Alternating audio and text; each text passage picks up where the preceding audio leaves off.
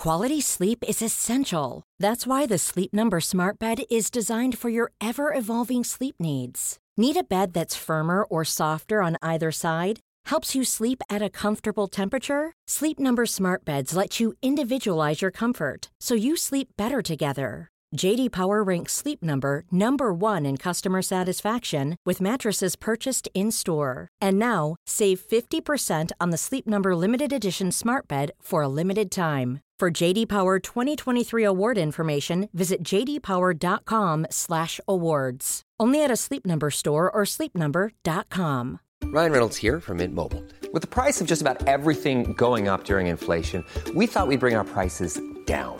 So to help us, we brought in a reverse auctioneer, which is apparently a thing. Mint Mobile unlimited premium wireless. Ready to get 30, 30, bit to get 30, bit to get 20, 20, 20, bit to get 20, 20, bit to get 15, 15, 15, 15 just 15 bucks a month. So, Give it a try at mintmobile.com slash switch. $45 upfront for three months plus taxes and fees. Promo rate for new customers for limited time. Unlimited more than 40 gigabytes per month. Slows. Full terms at mintmobile.com. Hiring for your small business? If you're not looking for professionals on LinkedIn, you're looking in the wrong place. That's like looking for your car keys in a fish tank. LinkedIn helps you hire professionals you can't find anywhere else, even those who aren't actively searching for a new job but might be open to the perfect role. In a given month, over 70% of LinkedIn users don't even visit other leading job sites. So start looking in the right place. With LinkedIn, you can hire professionals like a professional. Post your free job on linkedin.com/people slash people today. Herzlich willkommen zu Auf Deutsch gesagt, dem Podcast für fortgeschrittene Lernende der deutschen Sprache. Von und mit mir, Robin Meinert. Hallo und herzlich willkommen bei Auf Deutsch gesagt. In der heutigen Episode spreche ich mit Sascha Rex, dem Leiter der Stabstelle Grundsatz und Verbandsentwicklung vom Deutschen Volkshochschulverband. Die Volkshochschulen, meistens einfach nur kurz VHS genannt, zählen zu den wichtigsten Institutionen in Deutschland, wenn es um Erwachsenenbildung geht. Im Gespräch werden wir zunächst die Organisation der Volkshochschulen beleuchten und anschließend insbesondere darüber sprechen, wie ihr Angebot einen wesentlichen Beitrag zur Integration, zur digitalen Transformation und insgesamt zum lebenslangen Lernen in Deutschland leistet. Und natürlich warten in der Sprachanalyse wieder viele interessante Wörter wie das Honorar, das Bürgergeld oder auch Redewendungen wie jemandem etwas nahelegen auf euch. Mir persönlich war die VHS natürlich schon ein Begriff, aber auch ich habe in diesem Gespräch jede Menge neue Erkenntnisse gewinnen können und so wünsche ich euch jetzt auch viel Spaß mit dem informativen Gespräch. Das Gespräch. Hallo und herzlich willkommen beim Auf Deutsch gesagt Podcast, lieber Herr Rex. Danke.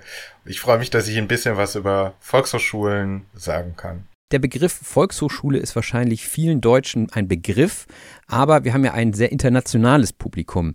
Könnten Sie dem einmal kurz grob vorstellen, worum es da geht bei der Volkshochschule? Okay, die Herausforderung ist kurz. Die Volkshochschulen sind vor über 100 Jahren entstanden, beziehungsweise die Volkshochschulidee. Und es ging im Endeffekt darum zu sagen, Lernen endet nicht am Ende der Schule oder am Ende der Ausbildung, sondern Lernen ist ein lebenslanger Prozess und äh, für das Erwachsenenalter hat man dann sozusagen als Begleiter dieses Prozesses Einrichtungen entwickelt, die den Namen Volkshochschule tragen. Und das Besondere an Volkshochschulen ist, dass wir versuchen, möglichst kostengünstig, wohnortnah und nach den Bedürfnissen der in den Kommunen lebenden Menschen alle Bildungsbereiche abzudecken, die sie interessieren. Das heißt, es gibt vom Gesundheitskurs über den Sprachkurs, Kunst und Kultur, politische Bildung, eigentlich an einer Volkshochschule nahezu alles für alle. Und ist das was besonders Deutsches, dieses Konzept? Nee, eigentlich gar nicht. Wir haben es sogar geklaut. Wir sind ja mal gute Kopisten, die Deutschen. Ähm, die Idee der Erwachsenenbildung und des lebensbegleitenden Lernens kommt aus Skandinavien und der Gründer der ersten Volkshochschule war ein dänischer Pastor, der schreibt sich Grundvik und ausgesprochen wird er, wenn ich es hoffentlich richtig mache, Grundwie.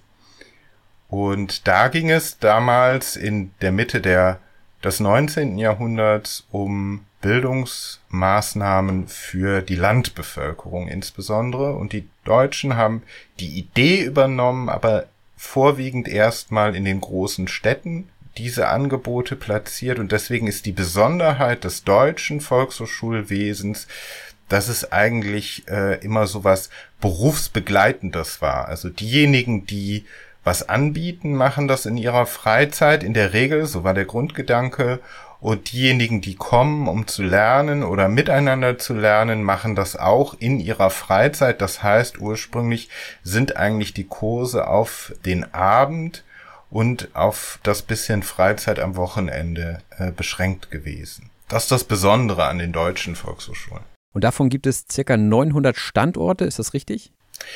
Ja, Standorte ist immer so ein Ausdruck, der ein bisschen schwierig ist für uns, weil das Besondere auch noch an den Volkshochschulen ist, dass ähm, mit der Gründung der Weimarer Republik die damaligen Verfassungsväter und Mütter die Idee hatten, dass die Volkshochschulen eine kommunale Aufgabe sein sollen. Das heißt, es gibt uns im Endeffekt immer bundesweit und über die jeweilige Organisationsform vor Ort entscheiden die Kommunen oder Landkreise, wie sie diese Aufgabe Erwachsenenbildung organisieren wollen. Das ist vielleicht auch das Besondere dieses äh, deutschen Volkshochschulwesens.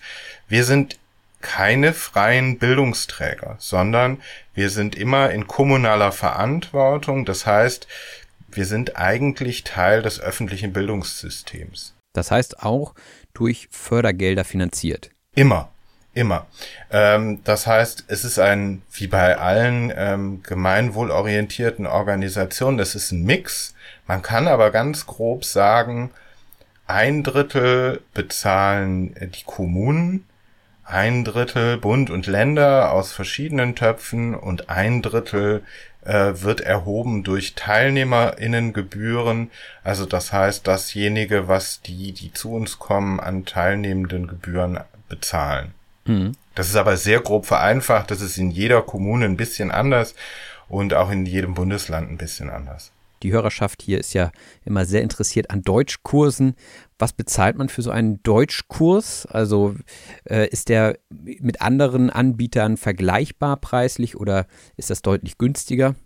Ähm, das ist, da, jetzt muss ich wieder, es tut mir leid, manchmal sind meine Antworten nicht kurz und knapp, aber es gibt in der Regel zwei verschiedene Deutschkursangebote an Volkshochschulen. Es gibt einmal diejenigen Angebote, die wir im staatlichen Auftrag durchführen.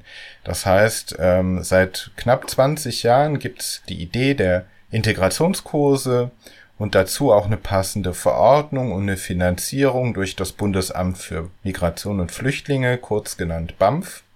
Und diese Kurse machen einen wesentlichen Bestandteil unseres Deutschangebotes aus. Und da ist tatsächlich bundesweit einheitlich geregelt, was jeder Teilnehmer bezahlen muss. Es gibt die einen Teilnehmenden, und das sind in der Regel doch ein ganz großer Anteil, die müssen nichts für den Besuch dieses Kurses bezahlen, sind zum Beispiel Menschen im Bürgergeldbezug wie diejenigen, die jetzt aus der Ukraine zu uns geflüchtet sind oder Flüchtlinge nach dem Asylbewerberleistungsgesetz, die müssen ähm, nichts für diese Kurse bezahlen. Alle anderen, die ein Einkommen haben ab einer bestimmten Obergrenze, müssen einen Anteil der Kursgebühren bezahlen pro Stunde.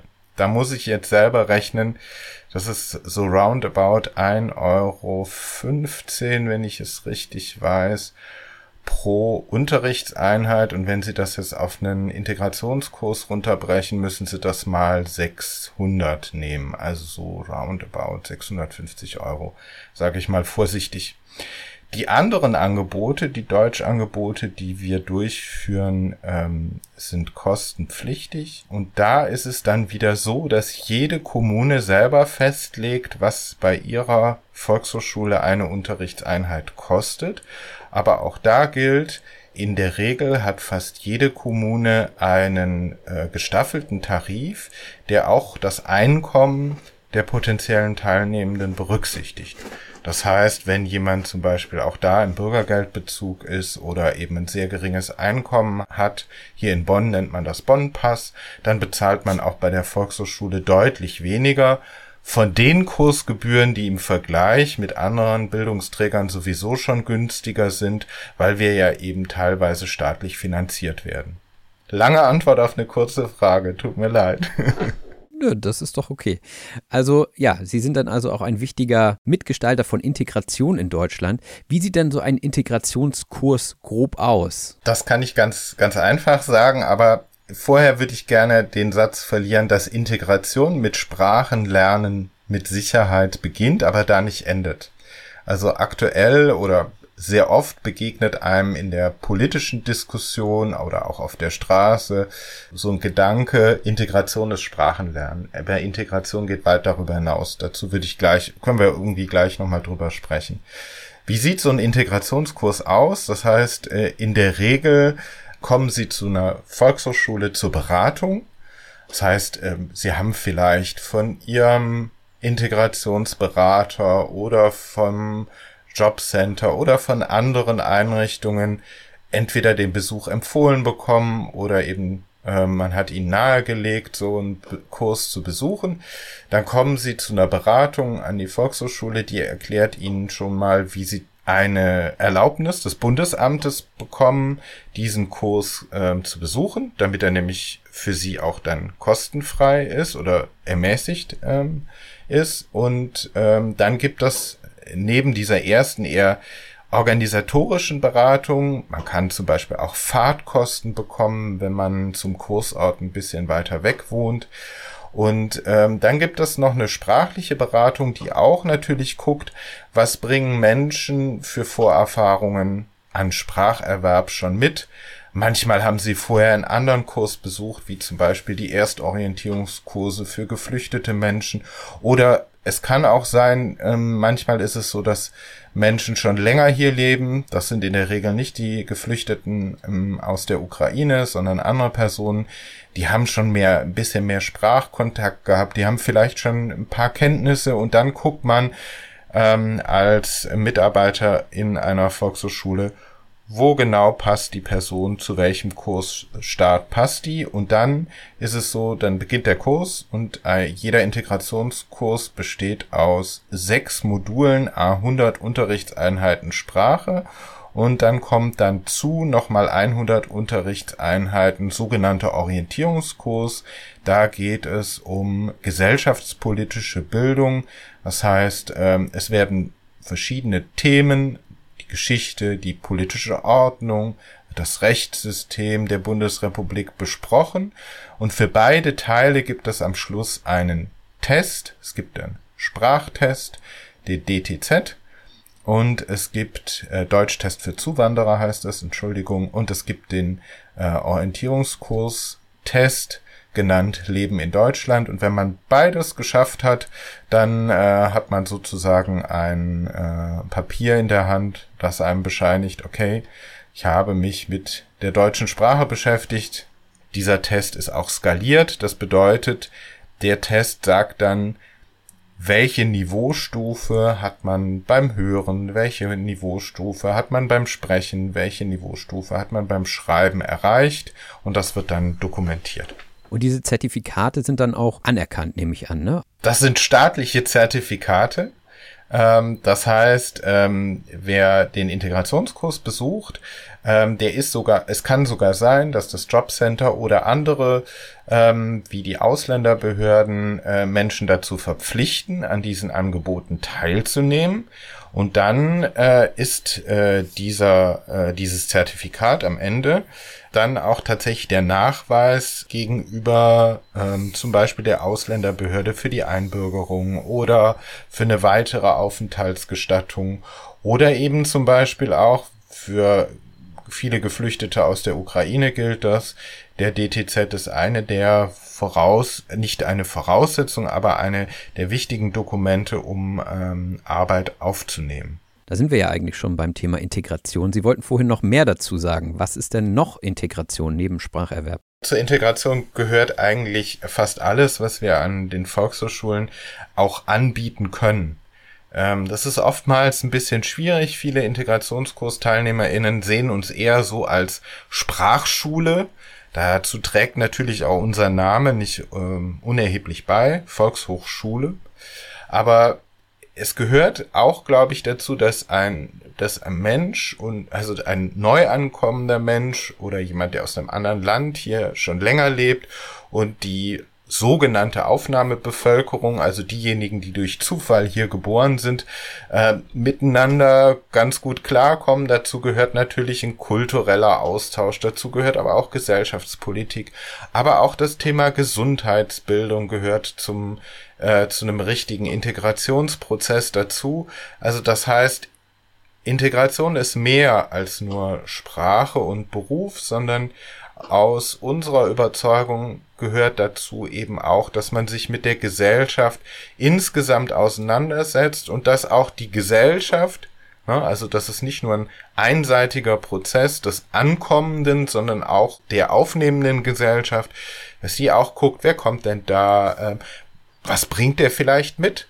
Etwas, was neu ist für uns, mit dem wir uns auseinandersetzen müssen.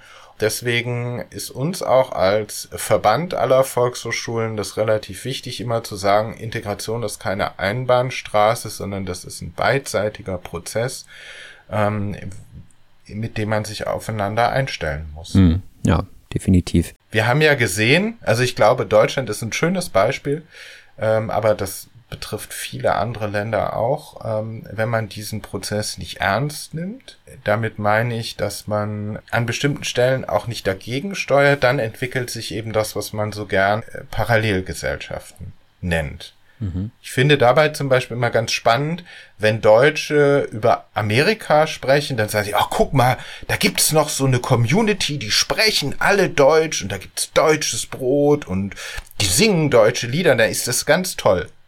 Aber wenn ähm, sie durch eine Großstadt gehen und sehen irgendwo eine Straße, in der jetzt vorwiegend Supermärkte oder kleine Geschäfte aus dem äh, türkischen Raum, aus dem arabischen Raum sind, dann heißt es sofort, da entsteht eine Parallelgesellschaft. Mhm. Ist sehr spannend, das manchmal auf sich wirken zu lassen und zu sagen, natürlich braucht ja jeder irgendwo ähm, ich, ich sag mal, äh, Lebensmittelgeschäfte, Dinge, die für ihn typisch sind, die braucht jeder Mensch. Die, deswegen gibt's ja auch solche Parallelgesellschaften auch bis heute in Amerika.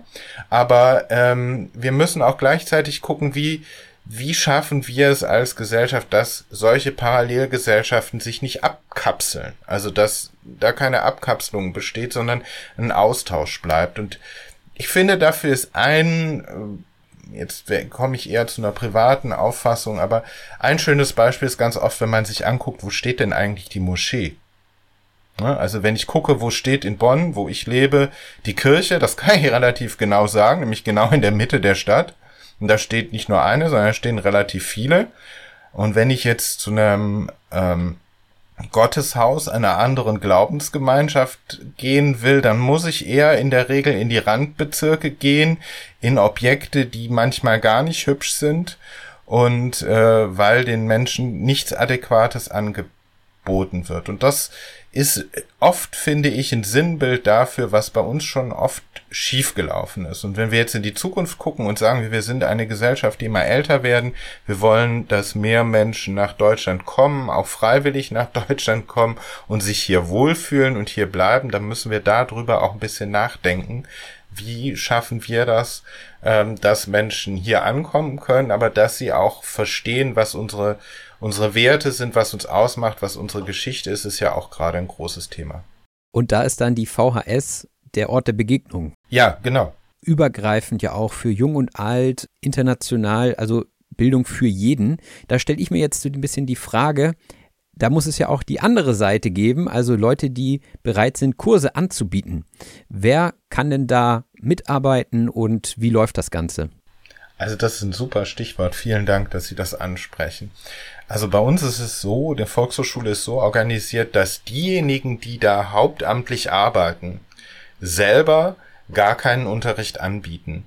Meine Kolleginnen und Kollegen vor Ort, die ähm, in den Volkshochschulen für verschiedene Bildungsbereiche zuständig sind, planen äh, den, die Organisation ihres ähm, Programmbereichs. Also zum Beispiel, welche Gesundheitskurse wollen wir im nächsten Jahr in der Volkshochschule durchführen? Und dafür brauchen sie natürlich Menschen, die das tun, die sogenannten Lehrkräfte, die ähm, man dann als äh, Mitarbeiter in einer Volkshochschule gewinnen muss. Ähm, da gibt's unterschiedliche Möglichkeiten. Manchmal kommen Personen auf einen zu und sagen, ich kann ganz toll Yoga oder ich habe eine Feldenkreisausbildung oder sonst irgendwas. Also haben bestimmte Vorkenntnisse und dann schaut man, reichen diese Vorkenntnisse aus, ähm, dass die Person ähm, auch andere Erwachsene unterrichten kann. In der Regel gucken wir auch darauf, ob die Person äh, geeignet ist, anderen Erwachsenen etwas beizubringen. Ich finde das Beibringen immer ein bisschen schwierig, also zu sagen, ich, ich ermögliche, dass sie etwas lernen bei mir. Und äh, wir wären natürlich sehr dankbar, wenn wir es hinbekommen, dass Menschen auch aus den Deutschangeboten nicht nur einfach zu uns kommen und als Teilnehmer da sind, sondern dass sie vielleicht auch auf die KollegInnen in den Volkshochschulen vielleicht von selbst zu gehen und sagen, ich hab da was, ich kann was. Zum Beispiel eine kulturelle Technik aus meinem Herkunftsland. Die würde ich gern mal anderen Menschen zeigen oder beibringen. Oder ich äh, bringe aus meinem Heimatland ähm, eine, ich würde mal gerne den Kochkurs machen. Zum Beispiel. Das sind jetzt sehr basale, sehr niedrigschwellige Angebote. Es gibt aber ja auch was ganz anderes. Also es kann ja auch zum Beispiel sein, ich bin letztens mit einem, einem Herrn Taxi gefahren, der ist aus dem Iran nach Deutschland geflüchtet. Der hatte äh, sehr große Kenntnisse in Physik und hat vorher so ähnlich wie Sie als ich glaube, ich habe es richtig verstanden, als Berufsschullehrer gearbeitet. So eine Person wäre ja auch jemand, der sagt, okay, ich könnte zum Beispiel Physik für Erwachsene beibringen. Warum nicht? Also jeden, der zuhört, würde ich bitten zu überlegen, was haben Sie für Fähigkeiten? Was zeichnet sie aus und haben sie nicht vielleicht Lust, das anderen Menschen weiterzugeben? Und das können sie wirklich ganz gut an der Volkshochschule machen. Und das wäre dann ein Ehrenamt? Das ist kein Ehrenamt in dem Sinne, sondern äh, wir vergüten natürlich auch ähm, diese Unterrichtseinheiten, nennen wir das, also die Zeit des Unterrichts. Dafür bekommt man ein Honorar. Jetzt muss ich dazu sagen, wir haben immer bei den Volkshochschulen tatsächlich ähm, ein Problem, äh, unsere Finanzen sind nicht sehr üppig. Das liegt auch daran, dass wir natürlich dafür sorgen möchten, dass möglichst viele Menschen an den Kursen teilnehmen können. Deswegen sind unsere Honorare jetzt nicht besonders ähm, ja sehr hoch. Also ich sage mal ganz vorsichtig, der Korridor liegt je nach Angebot und je nach Kommune so zwischen 15 Euro bis um die 30 Euro bei an, ganz speziellen Angeboten kann es auch darüber hinausgehen und ähm, vergütet werden bei uns immer 45 Minuten. Also das ist sowieso sowas ganz Typisches wie Schule, was Sie auch aus der Schule kennen. Äh, Volkshochschulen denken immer in 45 Minuten. ja, wie die Lehrer auch, genau. Genau, das kennen Sie. ja, ich denke inzwischen in 90, weil wir immer Doppelstunden haben, aber man merkt es dann nach 90 Minuten braucht man eine kleine Pause zwischendrin. Nun haben wir ja auch die digitale Transformation. Wie hat die digitale Transformation die Volkshochschulen beeinflusst? Also es gibt ja sicherlich jetzt auch viele Online-Angebote. Jetzt möchte ich uns erstmal äh, ganz viel Gold anmalen. Also wir Volkshochschulen sind interessanterweise, so finde ich, wirklich ein digitaler Vorreiter, auch wenn man das oftmals nicht glaubt. Wir haben bereits 2002 damit gestartet, ein Lernportal im Internet aufzusetzen, in dem Menschen völlig anonym lesen und schreiben lernen können. Am Anfang habe ich gedacht und viele andere auch, das ist doch totaler Unfug. Also man kann doch nicht im Internet lesen und schreiben lernen. Das ist sehr erfolgreich. Mittlerweile umfasst dieses VHS-Lernportal ich hoffe, Sie haben auch sowas wie Show Notes oder sowas, wo man dann Links einfügen kann. Also das VHS Lernportal, da kann man auch Deutsch lernen. Die Oberfläche wird auf, gibt es in ganz, ganz vielen verschiedenen Sprachen der Welt, so dass man sich da einloggen und einen Account anlegen kann und wohlfühlen kann. Und dann kann man mit Begleitung eines Tutors, einer Tutorin online Deutsch lernen. Als zum Beispiel Unterstützung eines Integrationskurses oder eines anderen Deutschlernkurses. Das geht da von der Stufe der Alphabetisierung bis zum fortgeschrittenen Berufssprachkurs. Ähm, wir haben schon, oh, jetzt muss ich in meinem Gehirn kramen, also vor fast zehn Jahren angefangen, darüber nachzudenken, was brauchen wir denn darüber hinaus noch? Und ich glaube, wir waren recht früh dran. Wir haben etwas entwickelt, das nennt sich VHS Cloud. Jetzt denkt man ja natürlich bei Cloud erstmal immer nur an eine virtuelle Dateiablage. Aber bei uns ist das ein bisschen anders. Die Cloud ist tatsächlich so ein Lernmanagementsystem, ein Kommunikationssystem und ein Dateiablagesystem, alles gleichzeitig. Und die gibt's bundesweit und mittlerweile haben sich fast 80 Prozent aller Volkshochschulen angeschlossen an die VHS Cloud und äh, das funktioniert tatsächlich genauso wie ihre Volkshochschule vor Ort. Das heißt, man kann da drin unterrichten, in Kursen, die Teilnehmer können sich austauschen, die ähm, Kursleitenden können miteinander kommunizieren, aber auch auf Volkshochschulebene können die MitarbeiterInnen kommunizieren. Und das geht so weiter, so dass wir ähm, tatsächlich, und da sind wir wirklich stolz drauf, der erste und einzige Bildungsbereich in Deutschland sind, die so ein Tool bundesweit haben und bundesweit vernetzt haben. Also da sind wir schneller als die Hochschulen, da sind wir schneller als die Schulen. Und ähm, als natürlich die Corona-Pandemie kam, war das eine große Hilfe, dass wir diese VHS-Cloud schon hatten. Wir konnten sehr viele Kurse dann online durchführen. Und seit die ganzen Beschränkungen wieder weg sind, hat das natürlich auch wieder stark nachgelassen. Natürlich gibt es weiterhin sehr viele Kurse online an der Volkshochschule. Das hat ja auch den Charme, dass man zum Beispiel auch Kurse anbieten kann, wo man jetzt zum Beispiel in ländlichen Räumen nicht genug Teilnehmer findet oder es ist sowas Spezielles, da findet man selbst in Bonn nicht genug Teilnehmer und dann können sich mehrere Teilnehmer aus verschiedenen Regionen einwählen. Also wir haben da sehr, sehr viele ähm, Angebote. Es gibt dazu auch Portale, zum Beispiel auf www.volkshochschule.de können Sie nach Kursen suchen, auch ganz gezielt nach Online-Kursen. Aber wir haben festgestellt, am Ende der Beschränkungen, die Menschen schätzen an der Volkshochschule das, was Sie eben schon gesagt haben, den Austausch. Also sie mögen es mit verschiedenen Personen wieder ins Gespräch zu kommen. Und deswegen findet jetzt auch wieder sehr, sehr viel in Präsenz statt. Aber alle haben gelernt, die Teilnehmenden haben gelernt, die Kursleiter haben gelernt, wir als VolkshochschulmitarbeiterInnen haben gelernt, wie funktioniert das besser mit diesen Online-Kursen. Ne? Das war ja alles ein riesen Lernprozess. Und wir hatten wenigstens auch schon ein System, in dem man das machen konnte. Und äh, ich glaube, wir sind relativ weit vorne. Jetzt habe ich sehr viel über das Angebot gesprochen. Ich finde aber zur digitalen Transformation gehört auch immer der Aspekt, dass wir das ja auch als Thema nutzen wollen für Bildungsinteresse der Menschen draußen. Viele sind ja verunsichert. Was bedeutet künstliche Intelligenz zum Beispiel für meinen Arbeitsplatz? was bedeutet künstliche Intelligenz für die Demokratie, in der wir leben. Und das sind eben auch Themen, die die Volkshochschulen bewegen und die viele auch in ihr Programm aufgenommen haben. Und da versuchen wir, glaube ich, den Menschen auf ganz verschiedenen Ebenen, und das finde ich eben immer das Tolle, an diesem breiten Bildungsangebot von Volkshochschulen. Viele sagen, das ist ein Bauchladen, ihr habt alles. Aber ich kann eben auf der einen Seite zum Beispiel gucken, wie funktioniert sowas mit künstlicher Intelligenz eigentlich? Zum Beispiel auch für welche Arbeitsplätze ist das eine Bedrohung? Welche werden sich verändern? Für welche ist das ein Fortschritt? Und ich kann auf der anderen Seite ein Angebot machen und mich fragen, welche Kriterien, also ethischen Kriterien brauche ich denn für künstliche Intelligenz? Zum Beispiel für ChatGBT. Und ich kann dann auch den nächsten Schritt fragen, welchen Einfluss haben eigentlich zum Beispiel die sozialen Medien, hinter denen ja auch oft künstliche Intelligenz steckt, welchen Einfluss haben die mittlerweile auf unser gesellschaftliches Zusammenleben? Brauchen wir da neue Regeln? Brauchen wir da besondere Kenntnisse?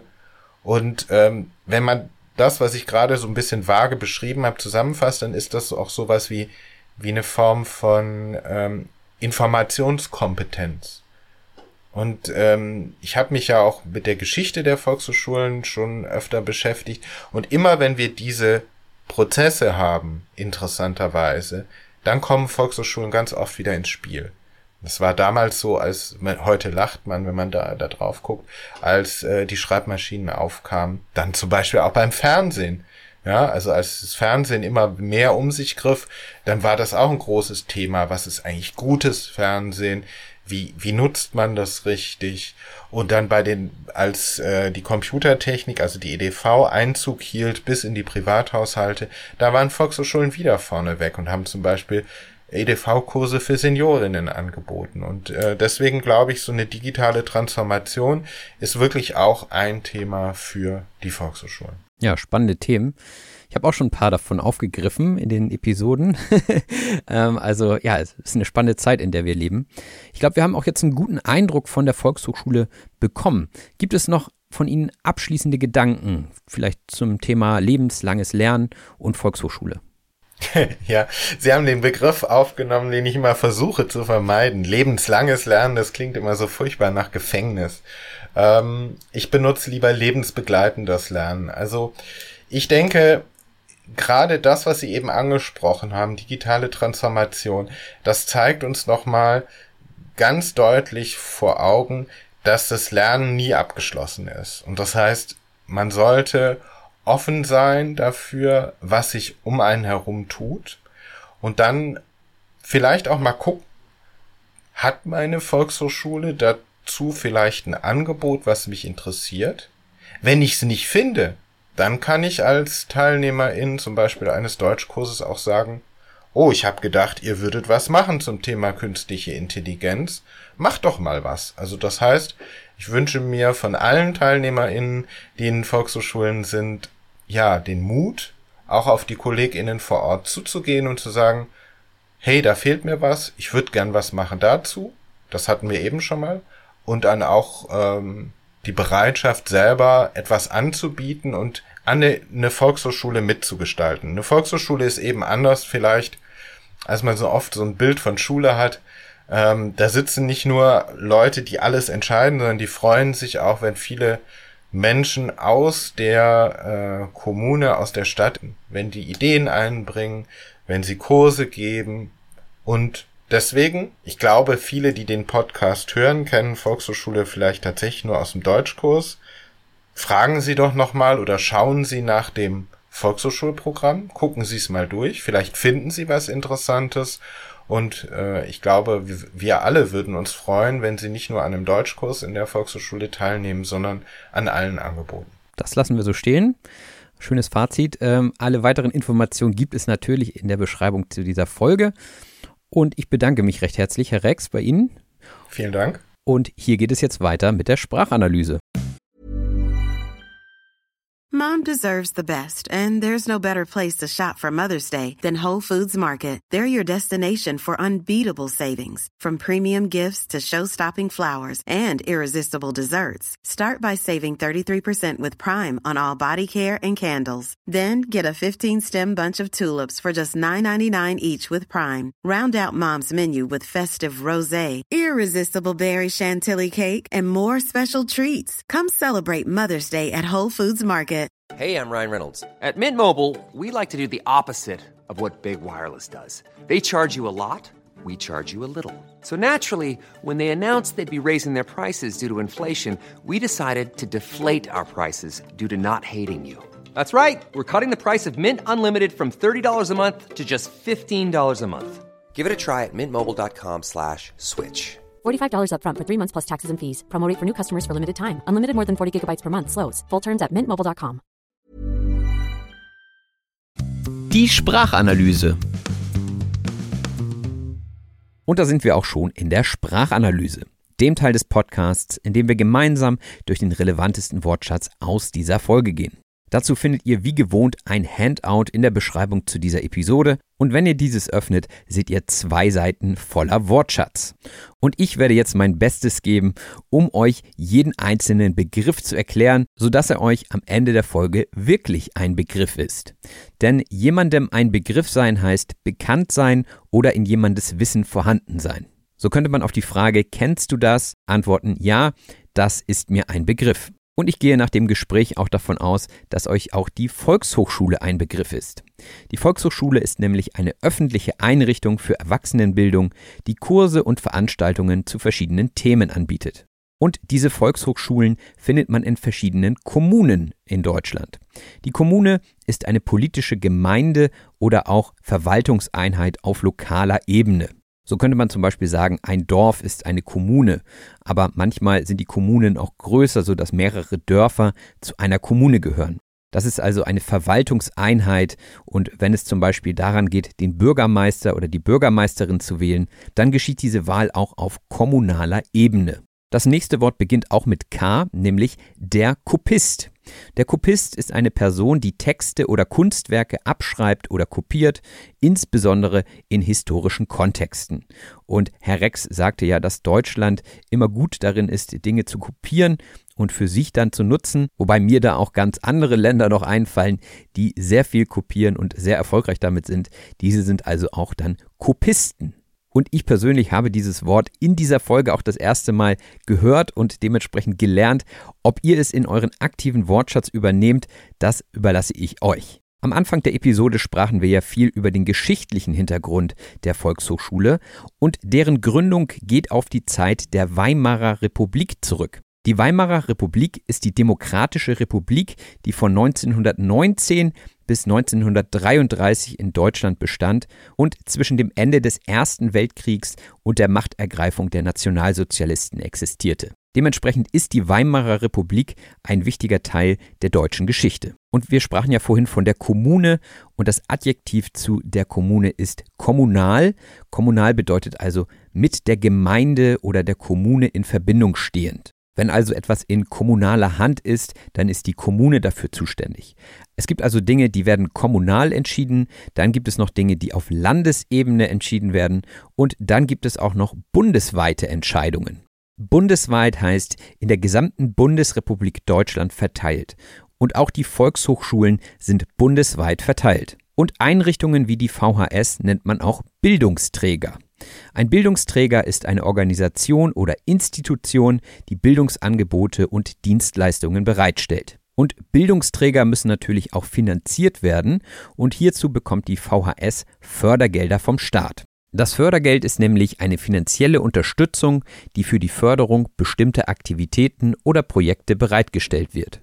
Und diese Fördergelder müssen natürlich auch beim Staat beantragt werden und der Staat hat dann verschiedene Töpfe, aus denen er dann Geld zahlt. Und mit dem Topf ist hier natürlich nicht der Kochtopf gemeint, den ihr wahrscheinlich schon kennt.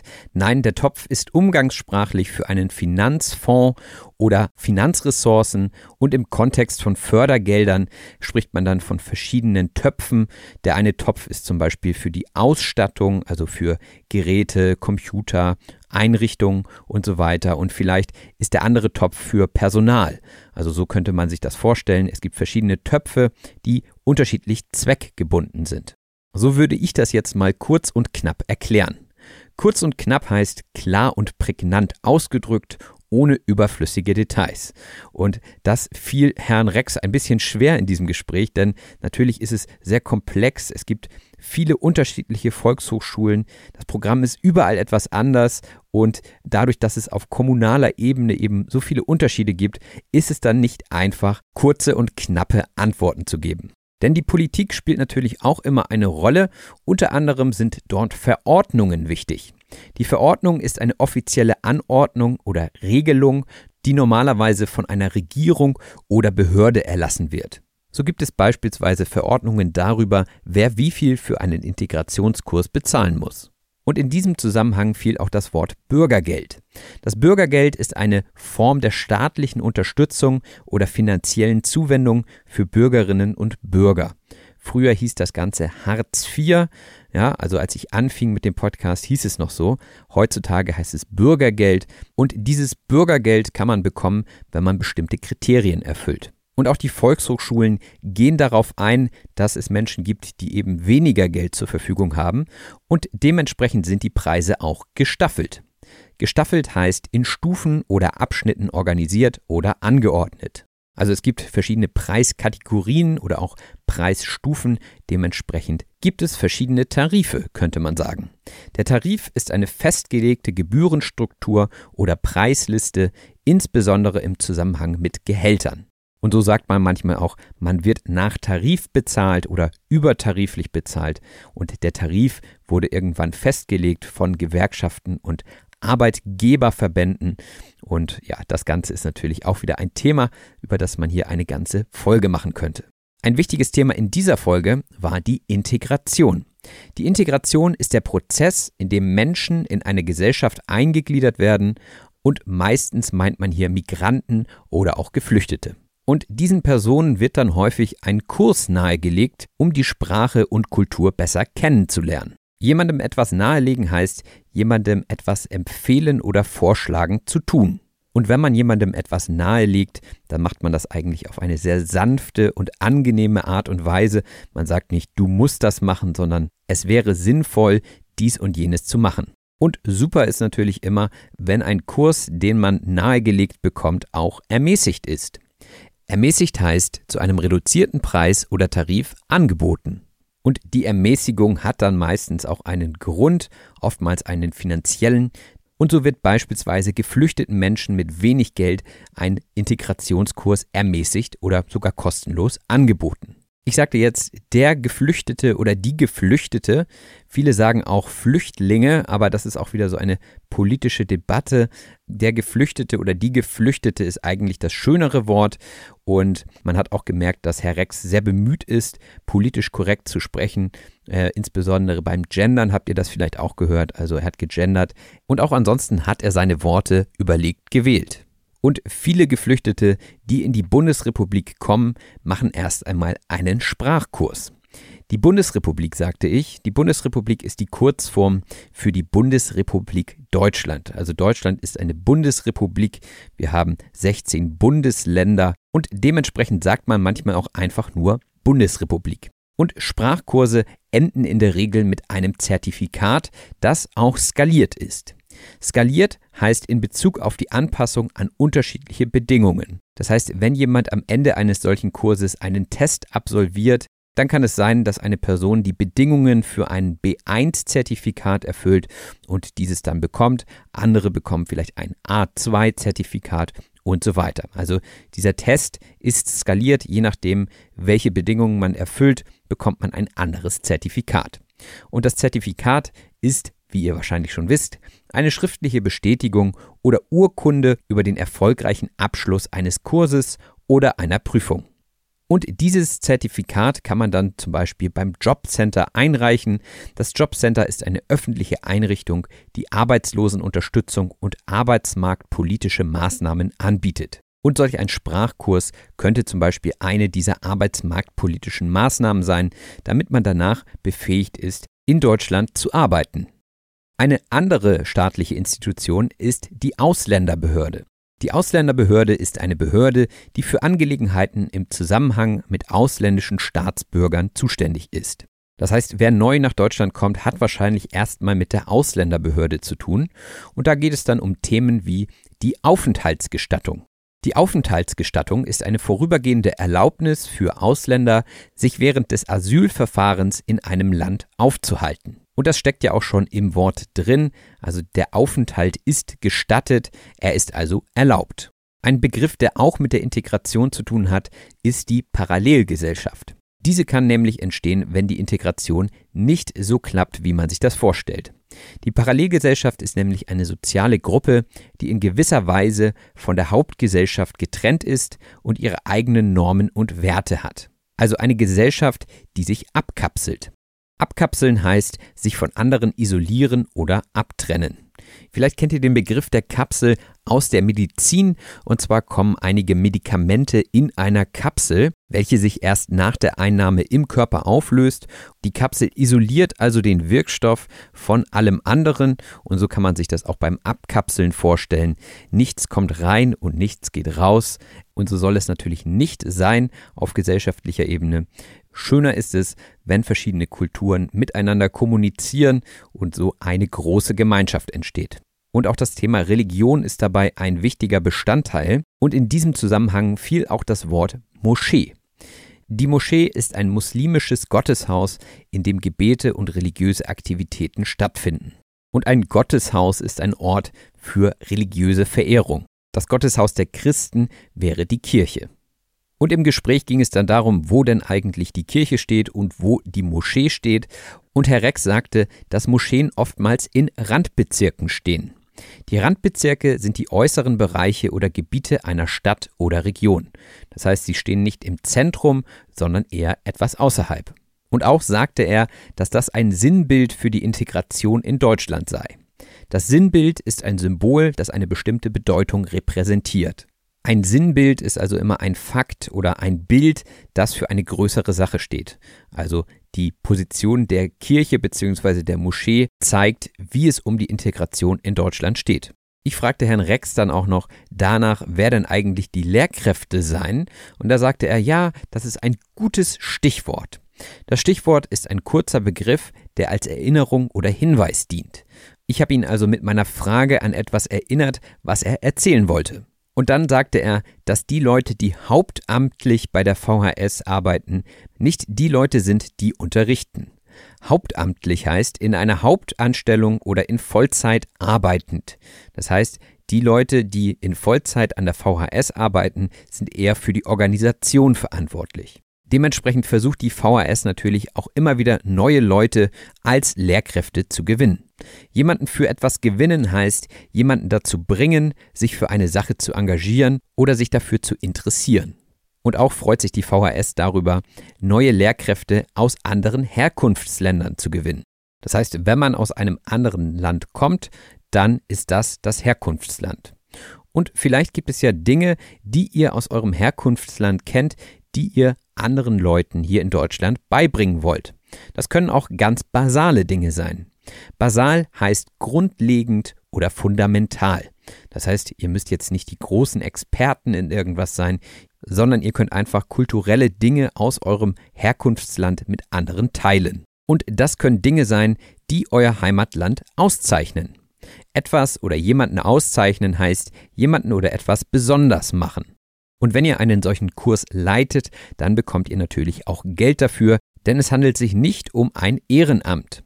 Das Ehrenamt ist eine freiwillige, unentgeltliche Arbeit, die im Dienst der Gemeinschaft oder für wohltätige Zwecke verrichtet wird. Und sicherlich wird man nicht reich dadurch, dass man einen Volkshochschulkurs anbietet, aber immerhin wird es etwas vergütet.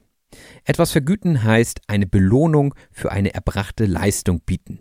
Ihr bekommt also eine Vergütung bzw. ein Honorar. Das Honorar ist eine finanzielle Vergütung für erbrachte Dienstleistungen, besonders im künstlerischen oder freiberuflichen Bereich. Wenn ihr also 45 Minuten in der Woche arbeitet, bekommt ihr auch ein Honorar für diese Zeit. Auch wenn das vielleicht nicht üppig ist. Üppig ist auch ein schönes Wort, wie ich finde, und bedeutet so viel wie reichlich oder viel in Bezug auf die Menge, Größe oder Qualität. Hier natürlich besonders in Bezug auf die Menge. Dazu habe ich auch mal einen Spruch gehört, den ich ganz gut fand. Geld ist die einzige Sache auf der Welt, deren Qualität von der Quantität abhängt. Also je mehr, desto besser. Und auch mit der digitalen Transformation wird viel Geld verdient. Die digitale Transformation ist der umfassende Einsatz digitaler Technologien zur Veränderung von Geschäftsprozessen, Produkten und Dienstleistungen. Und in diesem Prozess der Transformation befinden wir uns ja ständig. Immer wieder kommen neue digitale Tools dazu.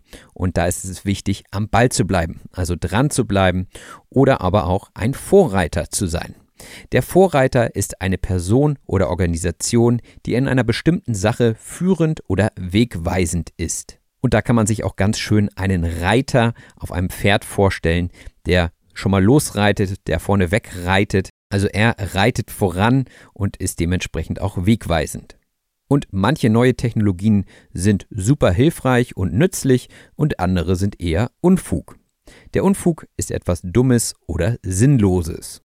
Und manche Dinge, die man zunächst für Unfug hält, erweisen sich später dann doch als sehr nützlich. Und so hat die VHS zum Beispiel eine Oberfläche, mit der man wunderbar Deutsch lernen kann. Die Oberfläche ist die Benutzeroberfläche eines Computersystems oder einer Software, mit der Benutzer interagieren. Also wenn ihr ein Programm öffnet, dann ist das, was ihr sehen könnt, die Benutzeroberfläche.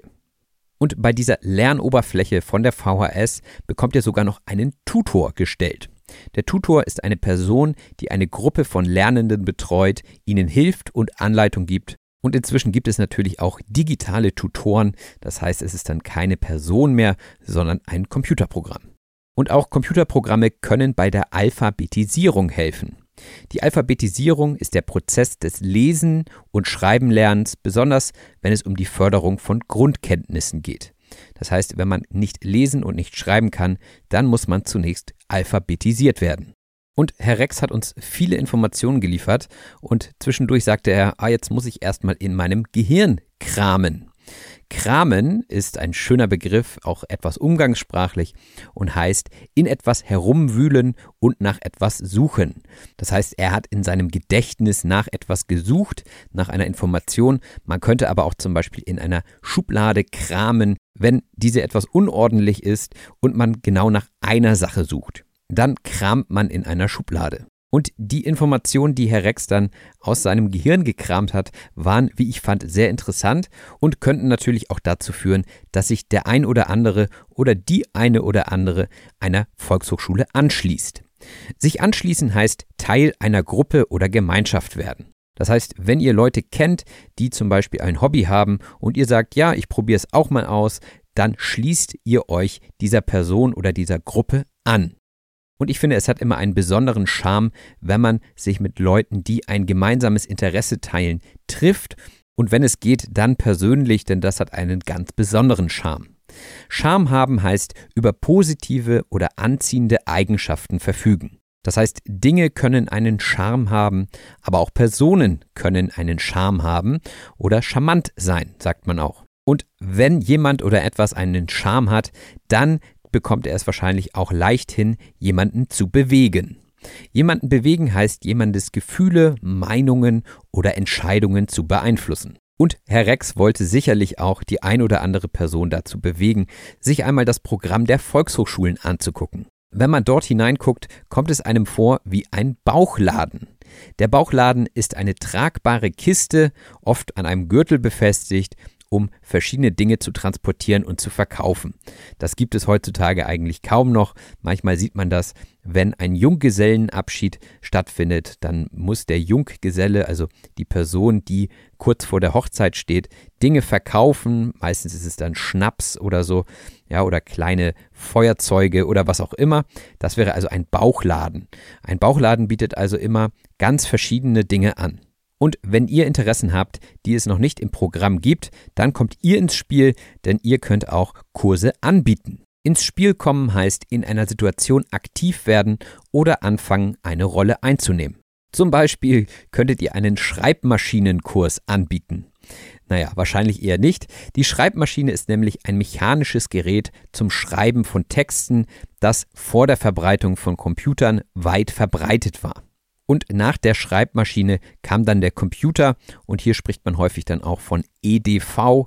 EDV ist eine Abkürzung für elektronische Datenverarbeitung und bezieht sich auf die Verwendung von Computern zur Datenverarbeitung. Also es geht nicht mehr um die Schreibmaschine, sondern um den Computer, mit dem ihr beispielsweise eure Texte schreibt. Und ihr habt vielleicht gemerkt, dass ich ein kleiner Fan der Volkshochschule bin, weil ich auch ein großer Fan des lebenslangen Lernens bin. Das ist auch ein Grund, warum ich diesen Podcast anbiete, weil ich ganz viel dazulerne und weil ihr hoffentlich auch sehr viel dazulernen könnt. Und zwar ein Leben lang. Auch wenn Herr Rex diesen Begriff nicht so gut findet, weil man beim Gefängnis auch manchmal von lebenslänglich spricht und damit meint man, dass man gar nicht mehr aus dem Gefängnis kommt. Aber lebenslanges Lernen ist eigentlich ein positiver Begriff, der den kontinuierlichen Prozess des Lernens und der persönlichen Entwicklung über die gesamte Lebensspanne hinweg beschreibt. Und das war's jetzt auch schon mit der Sprachanalyse. Ich hoffe, ihr hattet eine gute Zeit, ihr habt was mitgenommen Und wenn ihr noch mehr von auf Deutsch gesagt hören wollt, dann guckt doch mal bei Patreon vorbei. Der Link ist auch in der Beschreibung zu dieser Episode. Dort gibt es viele nützliche Lerninhalte, die über diesen Podcast hinausgehen, wie zum Beispiel die Transkripte oder auch extra Episoden zu interessanten Wörtern und Redewendungen sowie regelmäßige Treffen in der Community. Weitere Links, die ihr in der Beschreibung zu dieser Episode findet, sind zum Beispiel der Link zum kostenlosen, auf Deutsch gesagt, Newsletter und auch die Links zum Angebot der Volkshochschule. In diesem Sinne, macht es gut. Bis bald, euer Robin. Das war auf Deutsch gesagt. Vielen herzlichen Dank fürs Zuhören. Wenn dir der Podcast gefällt, lass es andere Leute durch eine Rezension wissen. Wir hören uns in der nächsten Episode. Mom. Mom deserves the best, and there's no better place to shop for Mother's Day than Whole Foods Market. They're your destination for unbeatable savings, from premium gifts to show-stopping flowers and irresistible desserts. Start by saving 33% with Prime on all body care and candles. Then get a 15-stem bunch of tulips for just $9.99 each with Prime. Round out Mom's menu with festive rosé, irresistible berry chantilly cake, and more special treats. Come celebrate Mother's Day at Whole Foods Market. Hold up. What was that? Boring. No flavor. That was as bad as those leftovers you ate all week. Kiki Palmer here, and it's time to say hello to something fresh and guilt-free. Hello Fresh. Jazz up dinner with pecan-crusted chicken or garlic butter shrimp scampi. Now that's music to my mouth. Hello Fresh. Let's get this dinner party started. Discover all the delicious possibilities at hellofresh.com.